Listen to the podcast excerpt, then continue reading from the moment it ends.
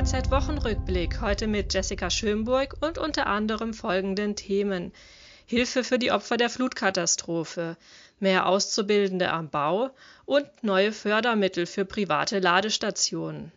Nach der Flutkatastrophe in vielen Regionen Deutschlands sind die Menschen dort auf Unterstützung angewiesen. Viele Handwerksorganisationen, Verbände und private Gruppen haben Hilfsaktionen gestartet. Das Bäckerhandwerk, das Friseurhandwerk und der Sächsische Handwerkstag haben Spendenkonten eingerichtet. Der Bäckerverband hat außerdem die Aktion Flutbrot ins Leben gerufen. Pro verkauftes Brot wird ein Euro für die Hochwasseropfer gespendet.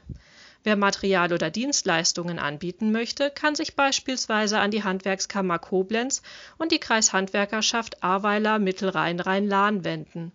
Unter handwerkerhelfen.de koordiniert eine Gruppe von SHK-Handwerkern Angebote und Nachfragen von Handwerksbetrieben.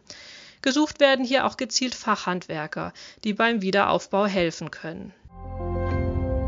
Gute Nachrichten vom Baugewerbe. Die Zahl der Auszubildenden ist dieses Jahr gestiegen. Im zweiten Quartal 2021 befanden sich knapp 40.000 junge Menschen in Ausbildung. Das sind rund 5 Prozent mehr als im Vorjahr. Auch die Zahl der neuen Lehrlinge ist im ersten Ausbildungsjahr um rund 7 Prozent gestiegen. Zudem bilden rund 3,5 Prozent mehr Betriebe aus. Dies geht aus den offiziellen Zahlen der Soka Bau hervor. Es gibt wieder neues Geld für Ladestationen. Verbraucher können seit dem 22. Juli erneut Fördermittel für die Einrichtung privater Ladestationen für E-Autos bei der Kreditanstalt für Wiederaufbau beantragen. Das verkündete Bundesverkehrsminister Andreas Scheuer. Das Finanzministerium habe dafür zusätzliche 300 Millionen Euro bewilligt. Mit dem Programm fördert der Bund den Einbau von Wandladestationen.